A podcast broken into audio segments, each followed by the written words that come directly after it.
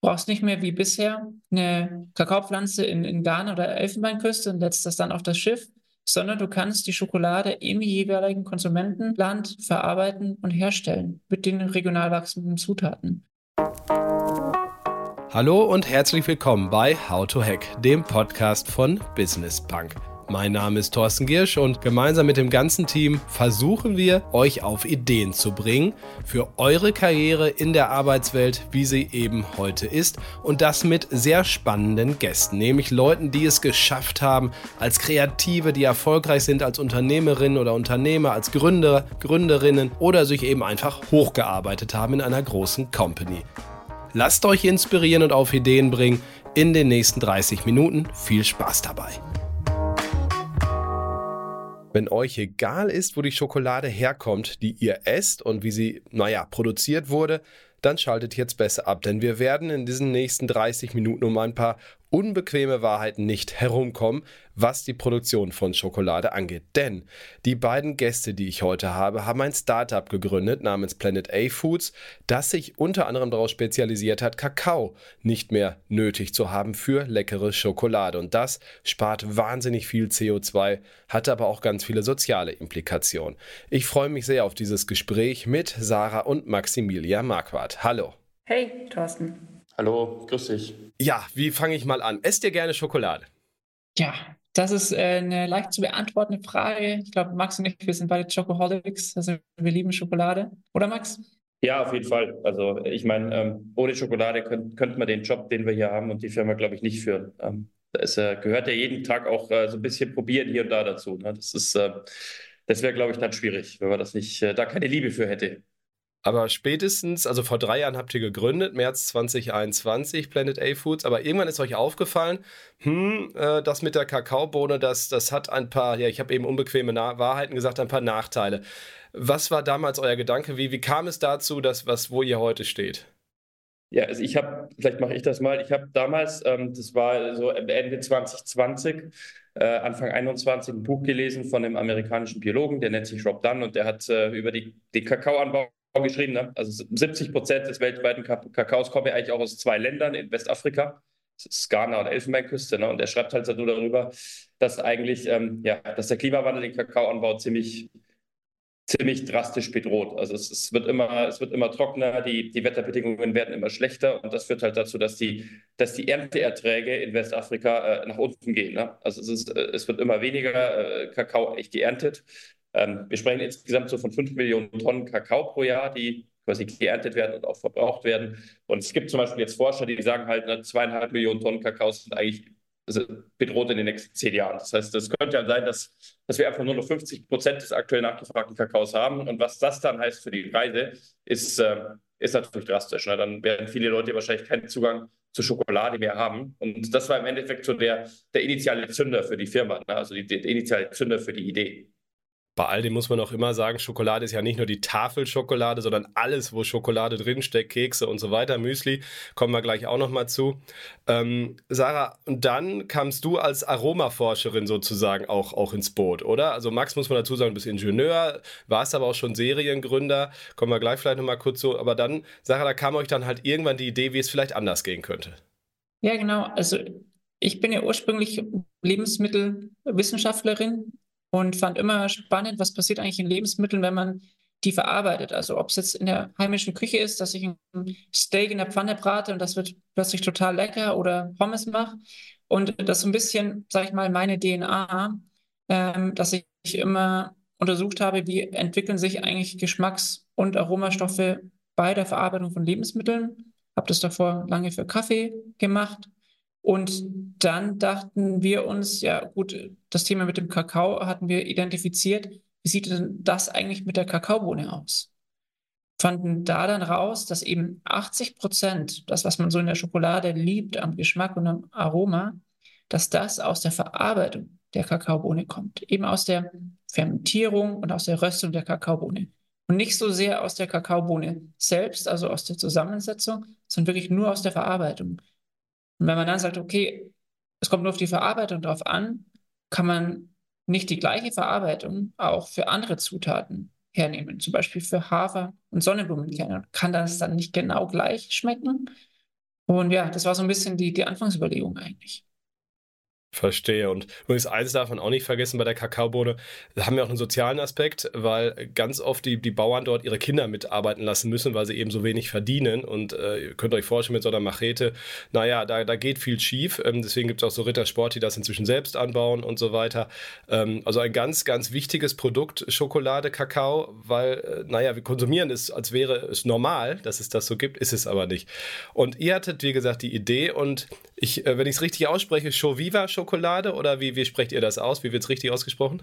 Das passt, Shoviva, genau. Okay, was steckt dahinter? Also was macht ihr denn dann anders? Ja, ich habe es gerade vorhin schon ein bisschen eingangs ähm, angeschnitten, was wir anders machen. Ähm, wir prozessieren oder wir verarbeiten bei uns äh, Hafer- und Sonnenblumenkerne genau auf die gleiche Art und Weise, wie man Kakao verarbeiten würde. Sprich, wir fermentieren die beiden Zutaten, danach rösten wir sie schonend um eben die Aroma, Geschmacksstoffe zu entwickeln. Und dann am Ende kommt eigentlich eine traditionelle Schokoladenbearbeitung, wie man das auch aus der Werbung kennt, kennt mit äh, dem Maître du Chocolatier zum Beispiel. Also das wird dann schonend konchiert zur Entwicklung des reinen Schmelzes und des guten Geschmacks. Okay, Max, vielleicht nochmal kurz zu dir, weil es habt ihr die coole Idee, wie ich finde, eine tolle Idee. Das ist ja noch kein Geschäftsmodell automatisch. Du warst vorher schon Gründer, warst ganz früher bei BMW, hast dann 24, 27 Pilots gegründet, mit, mit drei anderen erfolgreich verkauft. Ähm, und wann war dir klar, dass man damit auch wirklich Geld verdienen kann? Oder ist ja das bis heute nicht klar? Ich frage mal so schnippisch.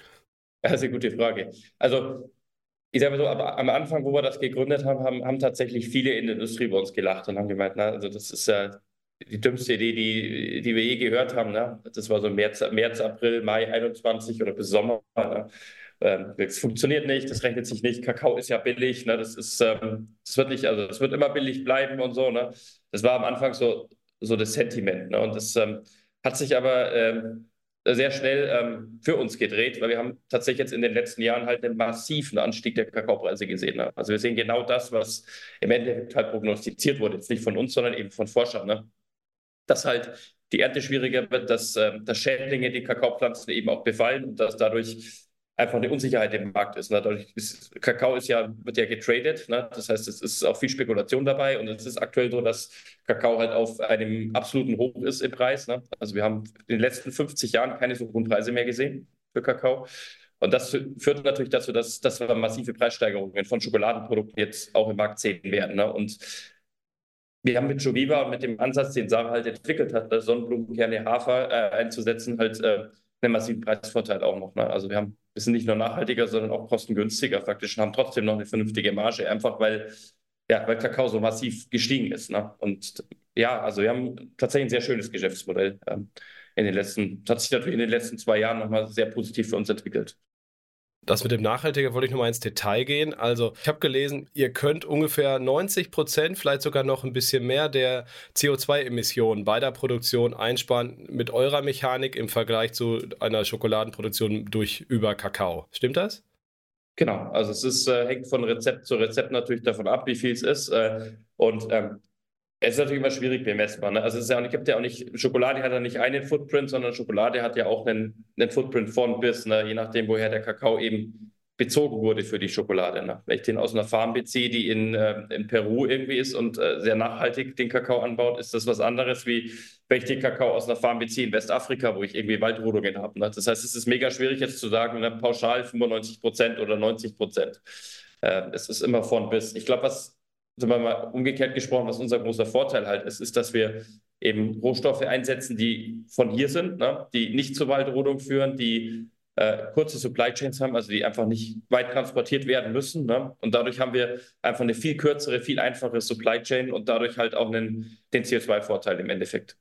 Wie groß der dann am Ende ist, ähm, to be honest, ähm, muss man wirklich von Rezept zu Rezept immer, immer, immer vergleichen. Es wäre jetzt unfair zu sagen, der ist immer 90 Prozent. Wie gesagt, wir haben den sozialen Faktor ja auch noch und ob es 90 oder 92 sind, sei geschenkt. Es ist eine Menge, auf jeden Fall. Ihr habt inzwischen noch eine Menge Mitarbeiter, 50 in, in Planek, das ist bei München, wenn ich richtig weiß, und ihr habt ein Werk in Tschechien, wo ihr produziert. Naja, aber jetzt die andere spannende Frage ist, an wen verkauft ihr eigentlich? Also unsere Hörerinnen und Hörer sind wahrscheinlich schon mit dem Knopf im Ohr auf dem Weg in den Supermarkt und wollen Shoviva direkt jetzt erwerben. Wie geht das und äh, wie, wie ist da euer Weg gewesen? Ja, Sarah und ich sind Wissenschaftler. Wir haben gesagt, wir machen das Ganze als B2B-Unternehmen. Das heißt, ähm, wir fokussieren uns darauf, ein geiles Produkt zu machen zu einem, zu einem sehr attraktiven Preis und äh, stecken weniger Geld in Marketing. Also wir fokussieren uns wirklich auf die Qualität des Produkts.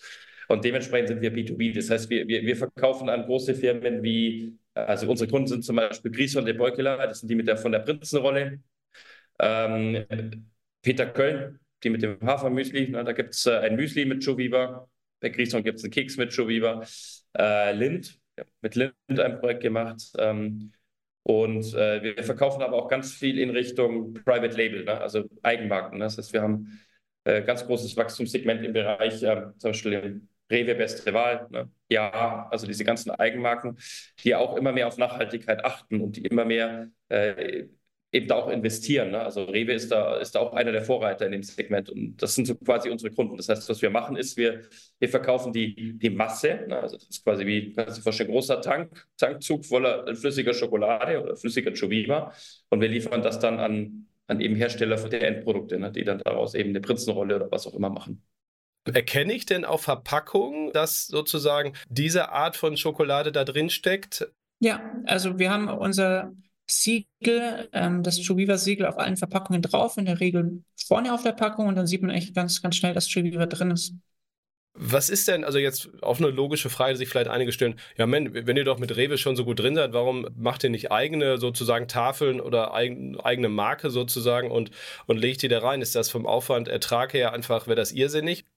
Ja, das könnte man schon machen. Also, das haben wir natürlich auch äh, am Anfang viel hin und her gespielt. Was ist der sinnvollere Weg? Am Ende geht es uns aber um den Impact. Das heißt, wir wollen wirklich einen maximalen Impact im, auch im Massenmarkt schaffen.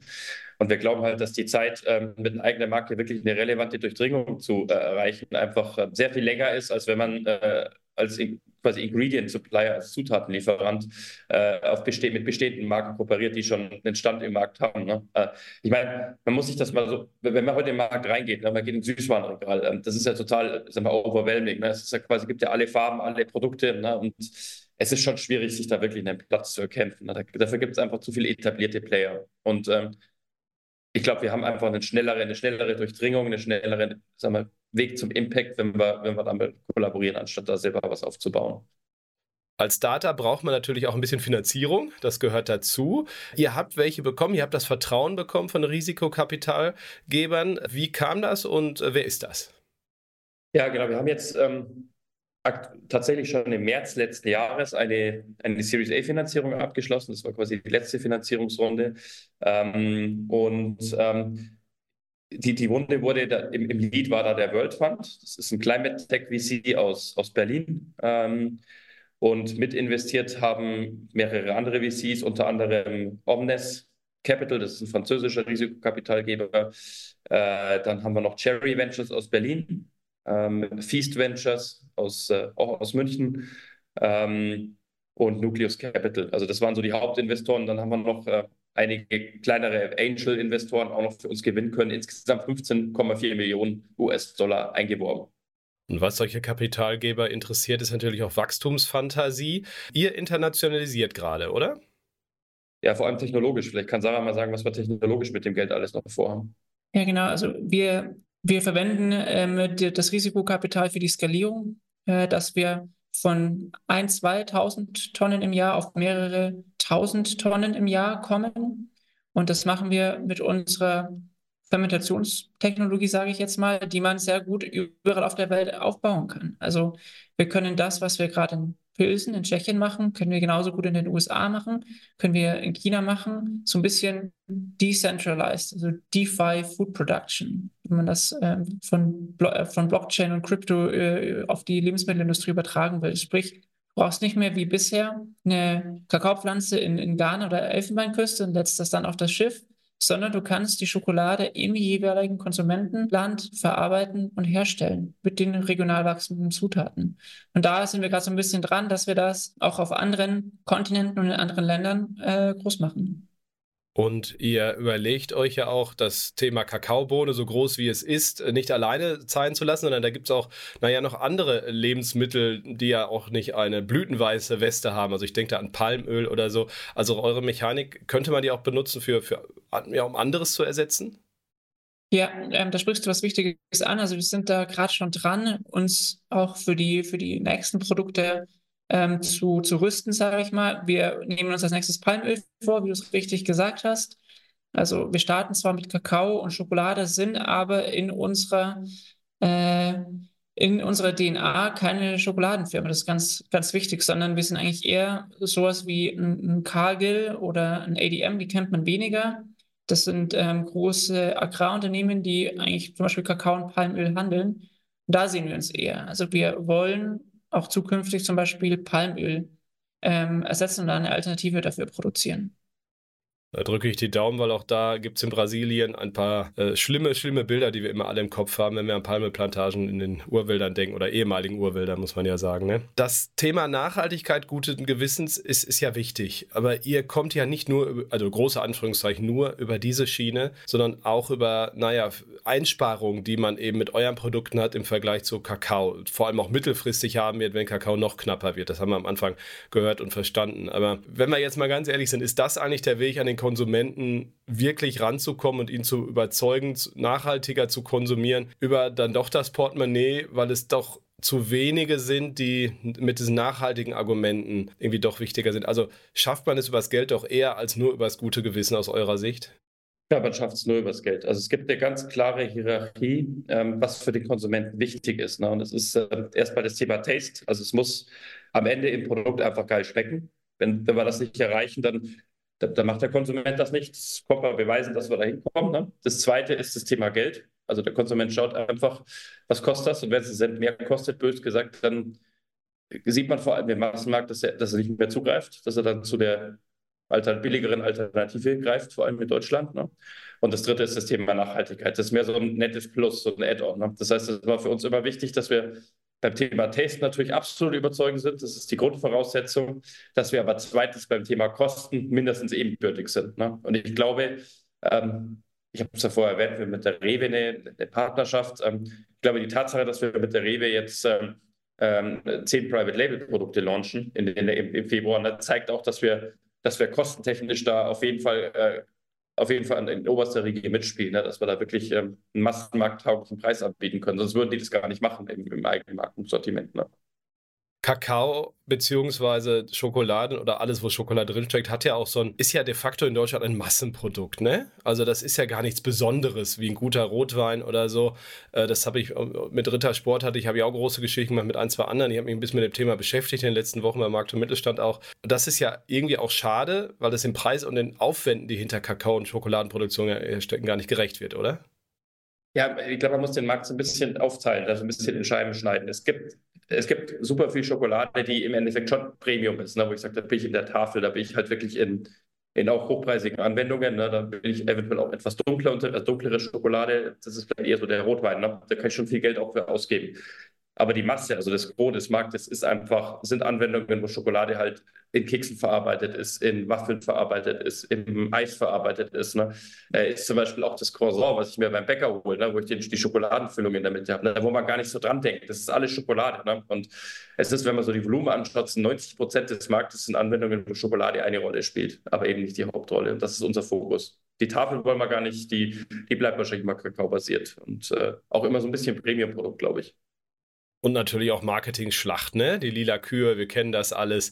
Das meinte ich auch eben mit Gewohnheiten. Das, das ist schon ein kluger Weg, den ihr wählt, über die Masse sozusagen das, das da zu machen. Was sind denn so für euch so, so noch die, die mittel- und langfristigen Ziele, wo, wo ihr hin wollt? Also das, seid ihr eigentlich profitabel, wenn ich mal so fragen darf? Oder gibt es da irgendeinen Break-Even-Zeitpunkt? Wo seht ihr euch in drei, vier, fünf Jahren? Ja, also Profitabilität ist, ähm, ist natürlich ein, ein, schwieriges Wort. Ähm, wir haben als Startup relativ oder sehr hohe RD-Spends in unsere Weiterentwicklungen. Das heißt, wir investieren wirklich massiv viel Geld ähm, in die Produktentwicklung und in weitere Produkte wie Palmöl. Äh, dementsprechend als sagen wir, gesagt, als Planet A Foods Gruppe sind wir nicht profitabel und ähm, ja, werden es auch jetzt in den nächsten ein, zwei Jahren nicht werden, ne, weil es einfach so viel in R&D stecken. Wenn man jetzt nur isoliert das Geschäft ansieht, was wir jetzt quasi mit, mit Shoviva gerade an den Markt bringen und was wir gerade produzieren, da können wir relativ schnell, äh, werden wir in, innerhalb dieses quasi äh, aktuellen Produktspektrums, werden wir da profitabel sein. Ähm, aber es macht für uns halt keinen Sinn, jetzt, äh, sagen wir, nicht in R&D zu investieren, weil dann bleibt man stehen. Ne? Dann hat man nicht den maximalen Impact. Ja, also Max hat es ja schon gesagt, wir ähm, stecken viel in RD, weil wir uns eben nicht so sehen, dass wir nur ein deutsches Unternehmen sind und nur auf den deutschen Markt bedienen, sondern unser internes erklärtes Ziel ist, dass wir bis 2035 500 Megatonnen CO2 sparen wollen. Das ist eine Nummer, um die ins Verhältnis zu setzen, ist einfach riesengroß. Das heißt, wir müssen das global ausrollen und wir müssen groß werden. Dafür brauchen wir natürlich Geld und ein Produktportfolio. Und äh, wir haben es ja vorhin schon ein bisschen angeschnitten. Kakao, Schokolade ist das eine, Palmöl ist das andere. Wir wollen auf jeden Fall wachsen, neue Produkte auf den Markt bringen, global wachsen und global in, in Märkte ein, eintreten. Sprich, wir sind eigentlich noch irgendwo am, am Anfang unserer, unserer Journey und wollen das noch richtig groß machen. Dafür braucht ihr auch äh, Leute, also Mitarbeitende, Beschäftigte. Kommen die gern zu euch, weil ihr eben so einen, Purpose äh, mitliefert, sozusagen? Oder habt auch ihr, gerade rund um München ist ja ein bisschen was los, gibt es eine heilige Heidenkonkurrenz, da tatsächlich auch diese Probleme, die fast alle haben? Oder löst ihr das tatsächlich über diesen Purpose-Ansatz? Also ich glaube, ich kann jetzt mal zum Beispiel für das R&D-Team hier sprechen. Das, ähm, was ganz interessant war für mich, ist, dass Naturwissenschaftler, gerade wenn man sagt, man kommt irgendwie aus der Lebensmittelwissenschaft oder auch der Biologie, die haben eine sehr starke intrinsische Motivation, was äh, zu machen, was, was Purpose hat. Also ich glaube, das ist in anderen ähm, äh, Disziplinen vielleicht anders, ich weiß es nicht, aber gerade äh, Wissenschaftler und Wissenschaftlerinnen sind schon sehr stark davon angetrieben, äh, was zu machen, was einen Purpose, was einen Zweck hat, was sie innerlich erfüllt. Und da ist es eigentlich schon ganz dankbar, weil wir da relativ gute und viele Kandidatinnen und Kandidaten bekommen. Fühlt ihr euch in Deutschland als Startup, ich komme auf so eine allgemeine Ebene zum Schluss, weil das natürlich auch immer eine große Rolle spielt in der Diskussion, fühlt ihr euch eigentlich als Startup unterstützt oder manchmal auch durch bürokratische Hürden gehemmt, wo vielleicht Wettbewerber, äh, die es ja doch zwei, drei gibt, äh, weltweit gesehen, die gar nicht so haben? Also wie, wie, wie fühlt ihr euch am Standort Deutschland als junges Startup? Die, die Frage würde ich gerne noch loswerden zum Schluss. Uh, schwierige Frage. Ich glaube, also es ist kein einfacher Standard für äh, Startups Deutschland. Ne? Du hast es angesprochen, Bürokratie, Risikoaversität. Man ist immer noch lieber, sag ich mal, man geht lieber in den öffentlichen Dienst, als ein Unternehmen zu, zu gründen. Das wird ihm schon an allen Ecken und Enden schwer gemacht. Das ist das eine. Das andere ist, dass anders als zum Beispiel in den US USA Rentenfonds nicht in äh, Startups investieren. Ne? Es gibt auch wesentlich weniger Kapital. Das Notarwesen. Ne? Es gibt einfach so viele Ebenen, wo du sagst, es wird Startups und Innovation einfach schwer gemacht und du wirst eigentlich fast gezwungen, als Startup ins Ausland zu gehen, um das mal ganz ehrlich zu, zu sagen. Klar, die ganzen Unis und Politiker, die, die brüsten sich die ganze Zeit hier mit äh, Innovation und äh, schieß mich tot, ich weiß es nicht. Aber in Wirklichkeit, die Realität sieht, sieht anders aus. Ich glaube, Max, da kannst du bestimmt auch noch ähm, deinen, deinen Blickwinkel drauf teilen. Ne? Ja, also es ist nicht, es ist nicht, es ist nicht einfach. Ne? Also es ist schon, schon eine Challenge. Ähm, und insbesondere so Dinge wie, wie das Notarwesen sind, ähm, ja, sind eigentlich äh, Vollkatastrophe ne? und gehören schleunigst abgeschafft. Aber da reden ja viele Leute drüber. Ne? Ich habe mal ein Zitat gehört, ne? das war von, äh, tatsächlich von Hermann Bühlbecker, das ist der Chef von der Lamberts-Gruppe. In der Lamberts ist einer der größten Keksproduzenten. Der hat mal gesagt, als Unternehmer ist, ist deine Aufgabe aus dem, aus den Randbedingungen, die dir gegeben werden, das Beste zu machen. Ne? Das ist die Aufgabe für dich als Unternehmer. Ne? Und die Randbedingungen sind halt nun mal so, wie sie sind. Ne? Und dementsprechend ist ähm, uns als Unternehmer, wir müssen halt aus dem, was wir halt haben, ne, das Beste machen. Sonst wären wir keine Unternehmer. Ne? Und ich finde das ganz passend am Ende. Ich meine, man kann viel jammern und viel klagen, ne? aber am Ende muss man, ja, wie gesagt, das Beste draus machen und nach vorne schauen. Ich glaube, das, das tun wir jeden Tag und äh, freuen uns jeden Tag hier reinzukommen und äh, die Firma größer zu machen. Boah, super Schlusswort. Danke, danke für eure Energie, für den Mutmacher. Tolles Produkt, wie ich finde, toller Weg, den ihr geht. Wenn ich meiner Tochter mal irgendwann, die ist jetzt drei, sage so, wir haben ja früher Kakaoschokolade und so weiter so, so verwendet. Äh, sie wird sich hoffentlich dann nur mit dem Kopf schütteln und sagen, gut, dass ich äh, jetzt 20, 30, 40 Jahre später geboren bin. Mensch, macht weiter so. Ich wünsche euch ganz viel Glück. So subjektiv darf ich am Ende nochmal sein. Alles Gute euch. Das war How to Hack, der Podcast von Business Punk. Vielen Dank, dass ihr dabei wart und ich sage euch, bleibt gesund und erfolgreich bis nächsten Donnerstag. Tschüss.